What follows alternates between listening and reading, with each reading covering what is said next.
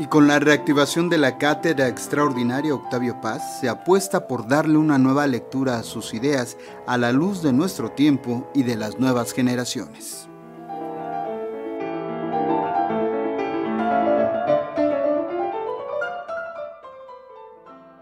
las obras y los legados eh, sufren altibajos, ¿sí? De repente como que se ocultan debajo de la tierra o detrás de un biombo y luego reaparecen a veces de una manera fulgurante, este, o muy solemne, o mostrando su plumaje multicolor, ¿verdad? Como unos auténticos pavos reales.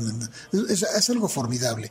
Y em, yo creo que Octavio Paz es una figura que ha estado siempre presente eh, en la cultura mexicana, en los horizontes de los lectores y en los debates, en los debates de las ideas en México. Con la reactivación de la cátedra extraordinaria Octavio Paz se apuesta no solo por recuperar parte del legado del Premio Nobel de Literatura, sino en especial volverlo a colocar en la mesa del debate de las ideas, a sabiendas de que su pensamiento no solo resulta vigente, sino necesario en nuestros días, a decir del poeta David Huerta. No solamente se trata de don Octavio y de su legado, sino de todos los temas que tocó. Eso, por un lado, nos facilita la tarea, pero la complica por otro. Porque es muy fácil tomar de tantos temas como los que abordó, los que podemos este, trabajar o, o sobre los que podemos trabajar, las diferentes líneas, ¿no?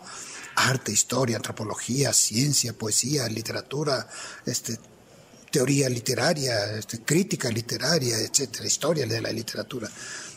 Pero al mismo tiempo, eso se tiene que hacer con un mínimo de seriedad. Cuando asumes el compromiso de hacerlo con un mínimo de seriedad, la cosa se complica. Ya no es tan fácil de, esos temas recoger los que resulten pertinentes ahora y tengan algún alcance que tenga sentido. Al quedar al frente de la cátedra, cuya reactivación había comenzado desde el año pasado, más con las actividades conmemorativas por el 108 aniversario del natalicio del poeta que aún se desarrollan en el Colegio Nacional, David Huerta destacó que una de las tareas primordiales será reimpulsar la revista Barandal y con ello rendir homenaje a una de las facetas más importantes en Octavio Paz. Están los, amigos y colaboradores cercanos de Octavio Paz. Conocemos sus nombres, Enrique Krause, Guillermo Sheridan, Adolfo Castañón, Christopher Domínguez, Fabián Bradú, etc.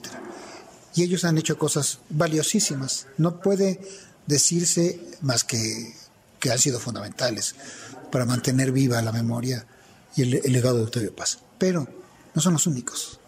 Y entonces a mí me da gusto que vengan de otros ámbitos a, hablarnos, y sobre todo si son universitarios, y aún si no lo son. Así, dentro de la cátedra se va a trabajar en literatura, poesía o historia editorial en México, desde miradas como la revista Barandal, en una segunda época, o una revisión de las generaciones literarias en San Ildefonso, actividades que tendrán como sede precisamente al Colegio de San Ildefonso. Un papel que jugó Paz a lo largo de toda su vida y que suele olvidarse, que siempre fue editor de revistas. En 1931 Jesús tenía 17 años, don Octavio.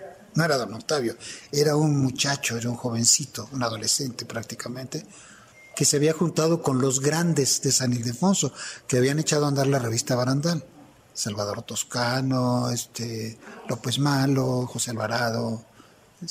Eran los grandes, los que estaban en los cursos superiores y el más joven de todos ellos era Octavio Paz. Es la primera revista en la que colaboró, para la que escribió, y es el primer paso que dio en ese mundo que nunca abandonó y en el que trabajó con una constancia verdaderamente admirable. Para David Huerta se trata de mostrar la complejidad de una labor que no solo se centra en el Nobel de Literatura y su legado, sino de todos los temas que tocó, lo que complica la tarea, arte, historia, antropología, ciencia, poesía, literatura o crítica. Para Radio Educación, Jesús Alejo Santiago.